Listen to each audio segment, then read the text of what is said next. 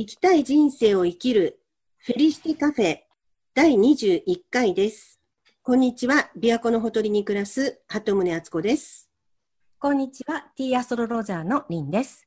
こんにちは、片幅ひろこです。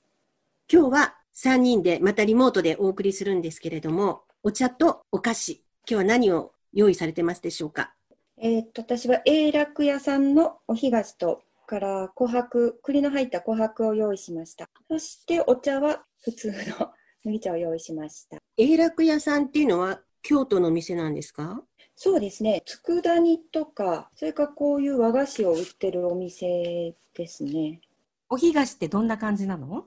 今日が満月なので、えっと、満月のね、えっと、うさぎが餅つきをしている様子をかたどったお干菓子を用意しました。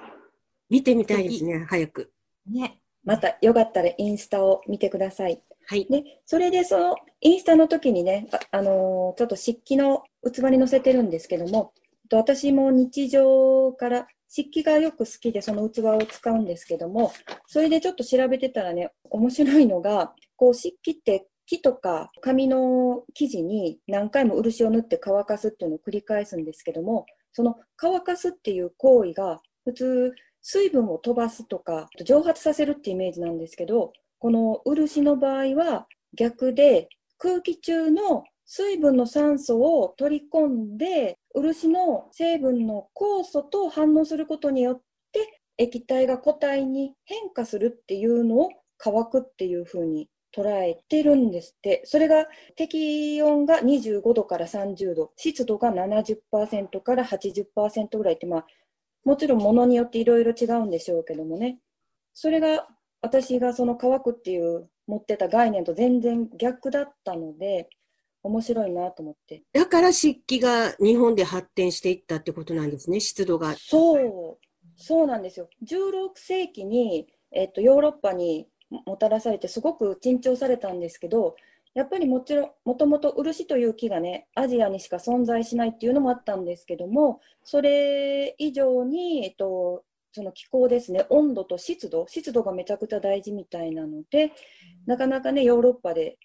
当時その電気とかそういうのに頼れない時代には難しかったと。今はねいろんな技術が開発されてねヨーロッパ産の漆っていうかそういう製品もねいろいろあるみたいなんですけどもねそこが私はへーって思ったので。漆ってジャパンですよね。うん、そんで模倣するそういう製法技法のことをジャパニングっていうんだって。その漆製品のことをジャパンで技法のことをジャパニングっていう単語が、まあ、今存在するか昔だったのかわからないですけども面白いなと思って、面白いですすごいね。勉強になりました。あつこさんは、私はポケモン GO しがてら近所に朝散歩してシナモンロールを買ってきたんですけど、ちょっと今お昼食べ過ぎてまだちょっとね、手つけられないです。そう、だから紅茶もシナモンロールたまだちょっと手つけられないので、今お水を飲んでいます。えっと私は今日はあのスイーツはなしなので、ね、季節もねだんだん涼しくなってきて、まあ、ミルクティーというか私はあのチャイをよく作るんですけれどもチャイが恋しい季節となりましたので、えっと、アッサム、まあ、牛乳で煮出すアッサムのチャイを作りましたお砂糖たっぷり入れてます美味しそう、それも。うんはいこれからの時期いいですよね。ねはい。では、9月17日、乙女座新月からの振り返りに入っていきたいと思います。先月9月ですけれども、太陽が乙女座に入ってたんですけれども、まあ、それと同時に、まあ、お牛座とかヤギ座とかね、この3つはの地の星座って言われるんですけれども、この点このあの星座に天体が集中していたってこともあって、なんかまあ私の中ではなんですけれども、なんかいろいろなことが整理整頓され、現実的にね、物事を捉えるっていう流れになっていたように思いました。前回のテーマが目標設定、計画をしっかり立てて積み重ねを意識する2週間だったので、まあなんかリンクしてるなと思ったのと、新しいね、時代の到来に向けて調整準備が、まあ、保守的にはね始まったように思います。皆さんにとってはねどんな1週間だったでしょうか？私はなんか前回のテーマとあんまり重なってないんですけど、前の前回の満月、9月2日の満月の時に夢日記をつけるっていうのがあったと思うんですけど、あの頃は全然夢、朝起きると覚えてなかったんですけど、今になって朝起きるとなんか夢がこうリアルに記憶に残ってるっていうことが何日か続けてあって、で、自分自身の中ではあの、自信をつけるっていうのが、このところ長い間ずっとテーマになってるんですけど、その夢の中でこう自分がやりたいと思っているのと同じ活動をしてる人っていうか、思いを同じくしてるような人と一緒に活動してたりとか、そういうことをやってて、私が尊敬する人に自信をつけてもらえるような夢の内容だったんです。こう背中を押してもらうような。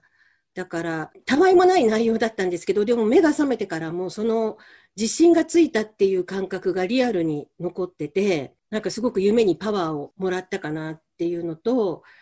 あと、今までこうずっといろいろ疑問に思ってたことっていうか問いかけてたことがいくつかあったんですけど、それの答えがいくつかね、戻ってきたというか答えがやってきて、あ、問いかけてるといつか答えが来るんだなってちょっと最近思ってます。で、新しいこともいろいろ始めてます。なんかその背中を押してくれた尊敬する人が誰なのかちょっと知りたい気もするんですけれども、秘密ですか？夢の中だから、あの、全然自分会ったこともない、関係ない人なのに、勝手に夢に、私の夢の中に出てきて自信をつけてくれた人はね、高須クリニックの高須先生。パワー出そう。そう、なんかすごくパワーがもらいました。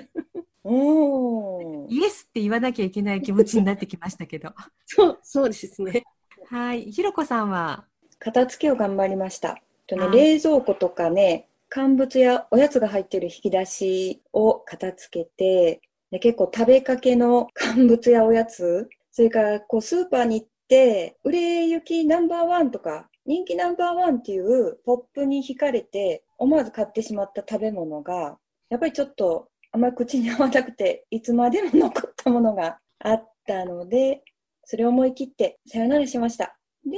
まあ、スペースもできて、なんか気分的にね、すっきりしました。はい。私もね、あの、同じく、前々よくね、なんか私、何回も言ってるような気もするんですけど、あの、我が家の、まあ、狭い我が家の開かずの間を、だましだまし片付けてたんですけれども、最後通告って言ったらいいの？最終的に、あの、主人に強制的にそこを片付けるように命令が出まして、指令か出まして、ゴミ袋5袋のゴミが出てきました。はい、なので今ねどんなものが？なんかやっぱりね紙類が多くって昔まとめたものとかまあ仕事に関係するものが多かったんですけどあと子供のね幼稚園の時の先生が書いてくれたちょっとしたノートとかそういったものってね、まあ、捨てちゃってもいいんですけど今見てもねなんか和むのでやっぱり取っとこうかなと思って避けてたんですよ。そしたら、やっぱりそれが片付かない理由だっていうふうに言われたんですけど、捨てませんでした、そこは。結構男の人ってそういうとこさっぱりしてたりするもんね。ね。まあ、あの全部は取っとかないんですけど少しねやっぱりそういう誰かが書いてくれたメッセージっていうのは私はなんか置いときたいなと思います、うん、私もそういうの捨てられないからいつかあれする日が来るのかなまた手放す日がね。ね。その気になったら、ね、その時で、うん、はい。本日10月2日6時5分にお羊座で満月を迎えました。今日は、まあ、中秋の名月っていうふうに言われているんですけれども、なんかひろこさんが。えっ、と、中秋の名月が今年は10月1日で、で、満月が10月2日ということで、中秋の名月と満月が今年は一緒の日ではないというなんか記事をちょっと目にしたんですけども、どうなんでしょう？うん、なんか旧暦でその日を、まあ、決めるので、満月の日と一致しないこともあるそうなんですね。ただやっぱりこう1年の中で綺麗に見える月で、まあ、豊かさというか実りに対して豊穣をたたえるっていうめでたい満月なので皆さんねぜひよかったら、まあ、お天気も、まあ、関西の方はお天気もさそうなので皆さんねお月見をしてくださいね。ということで満月は新月からの振り返りと自分自身や周りに感謝を伝えるというふうに言われていますがまずはね今あること、まあ、持っていることだったり、まあ、そういうふうに感じること人に対してね感じることの中に、まあ、感謝の気持ちが出てくるといいなっていうふうに思ってるんですけれども、まあ、そういう気持ちが月のパワーをさらにアップさせてくれるっていうふうに言われています。えなので、まあ、新月が何かをスタートさせるっていうまあ、タイミングだとしたら満月、まあ、その日はフル充電するっていうふうに思っていただけたらなと思います。なので、まあ、何かをするっていうよりもなんだ豊かに過ごす時間にしてほしいなと思います。今回はねちょっと感謝の気持ちっていうところにフォーカスしてみたんですけれども敦子さんはどんな感じですか？感謝するってことに対して。毎朝仏壇で手を合わせるときは感謝してますし、あと、家族に対しては、ね、寝る前にありがとうって言って寝ます。毎日言ってるの？夫にはほぼ毎日言ってると思います。どんな反応がありますか？毎日だからそのままかな？別にえ、なんかご主人様ニヤッとかしてないの？顔は見てないかも。でも、布団に入って、お休みっていう代わりに、今日もありがとうねって言って、寝るから、ちゃんと顔は見てないですね。はい、なんかこうねぎらいの言葉って言ったらいいの？旦那さんに対する。そう。違うのかしら？ああの肩揉んでもらったりするからかな。羨ましい、はい、ひろこさんは？そうですね。やっぱり家族が身近なんでね家族にありがとうっていうことが一番多いですね。今あの敦子さんの話聞いててどのタイミングが一番多いかなって考えたんですけど私の場合、ご飯食べる前に言うことが多いかもしれないです。パパにいつも美味しいお酒を飲ませてくれてありがとうとか 第3のビールとか、はい、杯ですよ。だけど、食卓にいくつか並ぶと、並ぶ、はい、ありがとうって飲ませてくれてありがとうって言います。なるほど。私も2人の意見を参考に今日から伝えてみたいと思います。えでも家族に感謝するのは割と当たり前っていうか自然にできますけど自分に関係ない人に感謝を、まあ、伝える機会があるとは限らないけども自分とは知らない人とか自分の遠くにいる人でも本当は感謝しなきゃいけない人たちがいっぱいいるんですよね。なんかそういうことに、まあ、気を配れるというか感じ取れる人になりたいなっていうふうに思ってるのでなんかいいお話聞けました。なんかいい伝え方があるといいよね。なんかそう言われたらそうかと思うやん。うんうん。そうだなと思うから、そういう機会があるといいね。ね、うん、満月に意識をしていただくと、なんかその満月の時だけじゃなくて、多分ね、普段からそういう気持ちになっていけるのかなと思ったりします。で、まあそういった感謝を感じたり伝えるっていうのが、こう満月の日にすごくいいっていうふうに言われてるんですけれども、まあ、そこから次の新月に向けてっていうところで今回お羊座で満月だったので自分の気持ちを最優先過去のネガティブや焦り後悔を手放す2週間となっていきます。と何度かお話出てきましたけど12月の22日のグレートコンジャンクションに向けて準備がね、まあ、保守的には着々と行われているというふうに言われていますけれどもグレートコンジャンクションっていうのは、えっと、20年に一度木星と土星が重なることを言います。今回は風の星座水亀座で起こるんですけれどもどういうことが起こるかっていうのは、まあ、いろいろ言われているんですけれども、一言で言うと、ね、皆さんの価値が変わっていくというふうに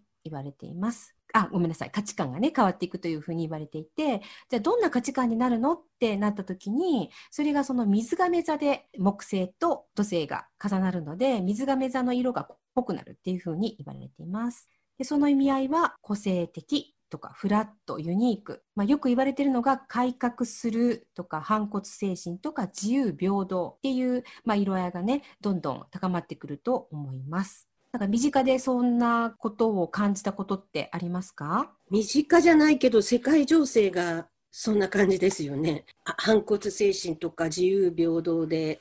反乱に近いものがあちこちで起きてますよね。ね、星がそうだからというわけではなくて、まあ、世の中で起こっていることと星を照らし合わせてみるとあやっぱりそっちの方向に向かってるのかなっていうふうに、うん、実感することもあります。で、まあ、そのような時代を迎えようとしている今えこのねお羊座満月は先ほども言いましたけれども自分の気持ちを最優先にするで過去のネガティブや焦り、後悔を手放すことを、まあ、サポートしてくるくれるんですけれども、改めてお羊座のキーワードは、まあ、一番最初、あの十二星座の一番最初のあの春分の日からお羊座が始まるんですけれども、一歩踏み出す力とか情熱、あと覚悟を決める、挑戦する、オンリーワン、直感っていう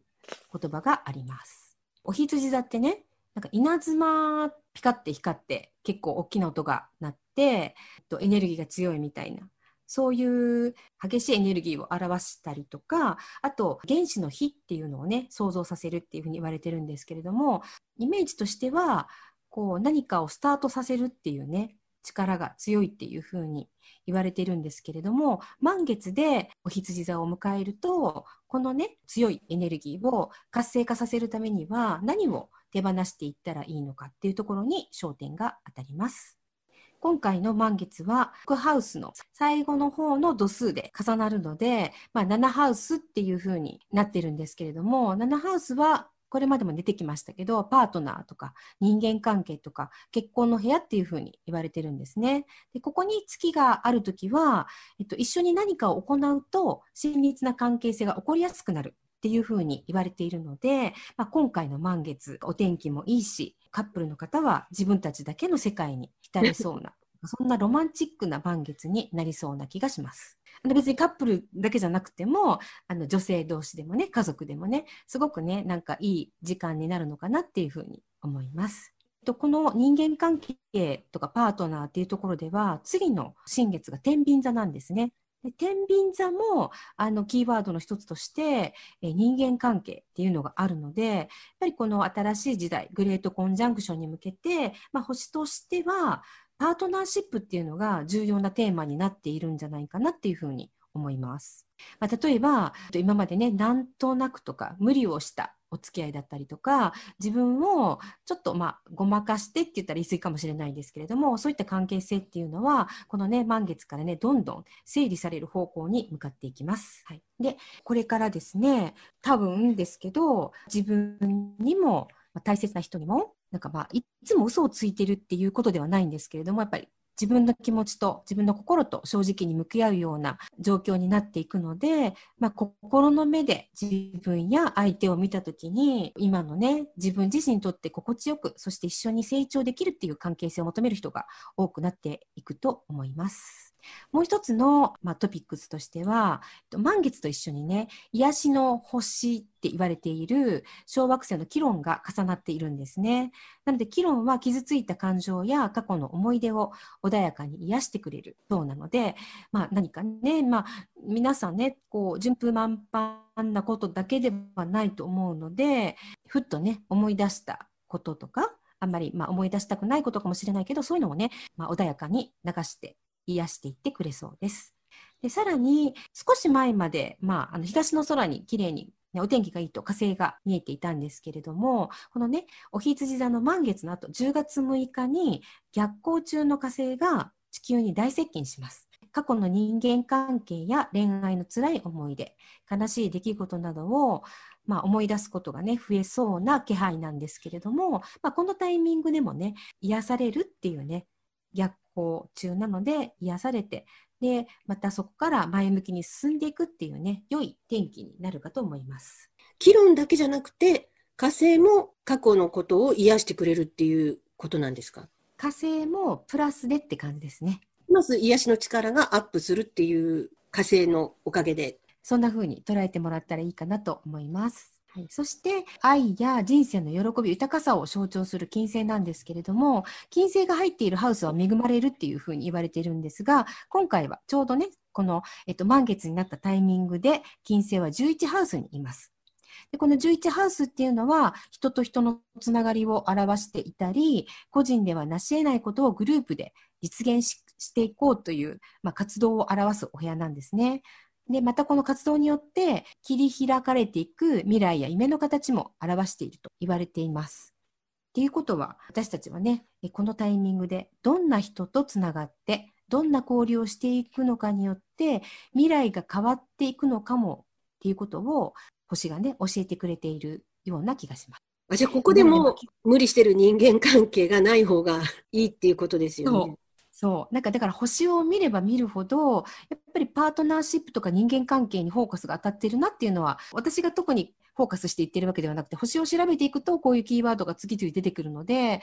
あのなんかまあ、乙女座で整理整頓してスペースができた次に起こってくるのは、やっぱり人との関係性をこれからどうしていくのかっていうのが強く出てくるのかなっていうふうに思います。で金星は今、あの、獅子座に入っているので、えー、切磋、琢磨し合えるそして高め合える関係性を意識してみるといいかもしれません。はい、これから2週間のおすすめアクションです。まあ、お羊座のキーワードに乗って、まあ、お話ししていきます。自分の気持ちを最優先っていうのがね、また出てきます。これどんな感じがしますか？これ、この間からね、ずっと自分の気持ちを最優先っていうテーマが繰り返し出てきますよね。これもやっぱりグレートコンジャンクションに向けて、このテーマもなんか焦点が当たってるんですか？はい。土台を作る、自分の土台を作っていく上で、相手優先にしてるとなかなかそれが難しいんですね。で自分の土台ができた上で、相手を優先するっていうことは OK だと思います。自分をちゃんと分かった上で、新しい価値観に備えていくっていう、振り回されないようにってことになるんですかね。はい、その通りだと思います。あの、まあ、自分の軸っていうか、まあ、今回のそのお羊座は土台っていう方がぴったりきます。私の中でぴったりくるんですけれども、その土台がまあ固まっていると、そこからまあスピードに乗って、新しい企画とかアイデアとかが、まあ、直感もお羊座のキーワードでもあるので、その思いついたことを行動に移していくっていうことができますし、まあ、この満月からの手放しの時期でも、その直感で降りてきたことはぜひ行動に移してみてください。で、それから、どの分野でオンリーワンをまあ、オンリーワンを目指してなかったとしても、何かね、自分がやっていることでオンリーワンを目指すなら、どういう分だ分野でそうしたいのかっていうのを考えてみられるっていうのもいいですし、あと自分らしい生き方について、人と、なんか自分の中だけで考えているんじゃなくて、人とシェアをする。そうすると、新しいアイデアが湧いてきます。あと、振り回されているかもこれもね、何回も出てきますけれども、感じている人は、ちょっとね、距離を置いてみられると良さそうです。で、あとはそのエネルギーを活性化していくっていう意味では、早起きと、おすすめとしては早起きと、毎日ね、そんなあの激しい運動でなくていいので、毎日続けられるエクササイズをぜひやってみてください。お二人は何かされてますか？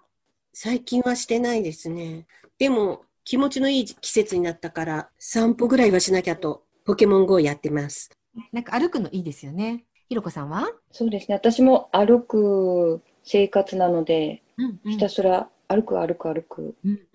で、足の裏の魚の目を治療に行ってるんですけど、はい。取れる前に歩き続けて治らない。あの、ちょっとお休みを歩く。逆に。そうですね。えっ、ー、と、私はね、あの、腹筋を意識してやってます。別にあの、マッチョになりたいわけじゃないんですけど、でこの土台というか、丹田を鍛えるっていう意味で腹筋をしているので、まあ、そのうちね、皆さんにね、整見せてくれるの？そうそう、見せれるように頑張ります。はい。それでは次はおすすめカラーです。お羊座といえば、レッドなんですけれども、私は今回はレッドとピンクをおすすめに入れました。レッドだけだと、ちょっと熱くなりすぎるような感じがするので、パワー不足かなって思う方とか、集中力が欲しいなと思われる方は、レッドがおすすめ。で、ちょっと強く気持ちを持たないと、会えない人、だから向こうもすごく強いエネルギーを持っている人とご一緒するときとか、まあ対峙することがあれば、ピンクを身につけたりしてると、相手に対してね、攻撃性がなく、なおかつ自分をしっかり持つっていうことができるような感じがします。で、レッドの補色にはなるんですけれども、グリーンもおすすめカラーの一つです。でグリーンは自分の心にスペースを作ってくれるっていうことと、くつろがせてくれるってことをサポートしてくれます。またね、お洋服とかインテリアグッズとかカラーブリージングとして使ってみてください。そして今回、フェリシテムーンノートに書くことなんですけれども、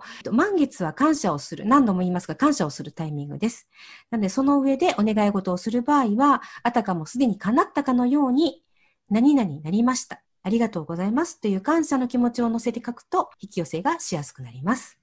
自分や家族、周りへの感謝の気持ちを書いたり伝えたりする。それから、新月から振り返ってみたときに、まあ、お願い事が叶っていたりとか、この2週間であった嬉しいなと思ったこと、ワクワクしたなと思ったことを、まあ、書き留めると、その、まあ、感覚が蘇るので、さらにいいっていうふうに言われています。そして、望む未来がリアルに叶ったところをイメージして、感謝の気持ちとともに綴る。あとは、これから新月に向かって創業年が始まっていくので、まあ、このタイミングで手放したいなと思っていることも書くといいです。まあ、一例としてなんですけれども、琵琶湖のね、近くに最近新しいマンションが建設されているらしく、で、そのサイト公式サイトみたいな？はい。はい。を見たら、すごく素敵だったんですね。すごい進化してるなと思うのは、クリックすると、そのお部屋のシミュレーションお部屋こんな感じですっていうのが映像で、画像で見れるっていうのがすごいなって思いました。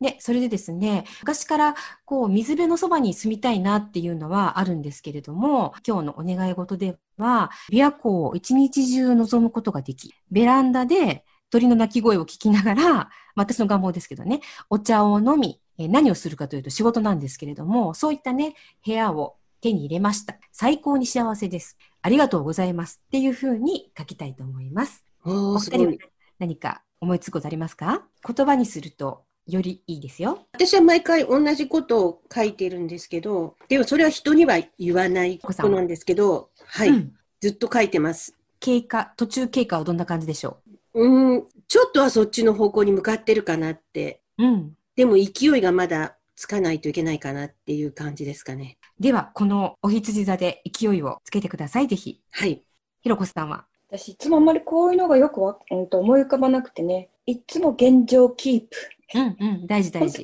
なんか、時間よ止まれってよく言うんやけど、今がいいから時間が止まってほしいってよく思うんで、現状キープ。うんうんうん、で、その、よく言い続けてるんやけど、その時と生活スタイルは変わってるんだけど、今も現状キープがいいって思うから、うんまあ、願いが叶ってるのかな？いい状態が繰り返しキープされてるのかな、うんうん、勝手に信じます。そうだと思います。お知らせをお願いします。で、最後にお知らせなんですけれども、リンさんが前から琵琶湖とは別に比叡山にも行きたいって雑談編で、瞑想会を比叡山でやりたいねってお話しされてましたけど、10月2日、まさに比叡山で瞑想会をする予定です。と言ってもあの、で、皆さんはそれぞれのお家で瞑想していただいて、リンさんが比叡山で同じ時間に瞑想するっていうことで、いつも通り11時11分じゃないわ。時間が変わるんですか、今回は？そうなんですよ。11時11分だとちょっと厳しいかなと思うので、1時11分から始めたいなと思ってます。はい。じゃあ、はい、ぜひ参加したいという方は、この番組のエピソードのところに LINE アットのリンクを貼りますので、フェリシテカフェ専用の LINE アットにぜひ登録してください。そしたら、あの、直前に間もなく始まりますというお知らせなどが届きますので、ぜひ登録してください。そして今回の比叡山瞑想会の報告は次の雑談編でお話できたらと思っています。はい、楽しみですね。はい、私も一応参加します。はい、はい、よろしくお願いします。じゃあ次回は？次回は10月17日、天秤座の新月です。実は今月は2回満月があるんですね。10月31日も満月を迎えますので、この一連の流れ何か意味があるのかなっていうふうに思っていますので、そのお話もね、新月の時にしてみたいと思います。はい。じゃあ楽しみにしております。今日もありがとうございました。ありがとうございました。ありがとうございました。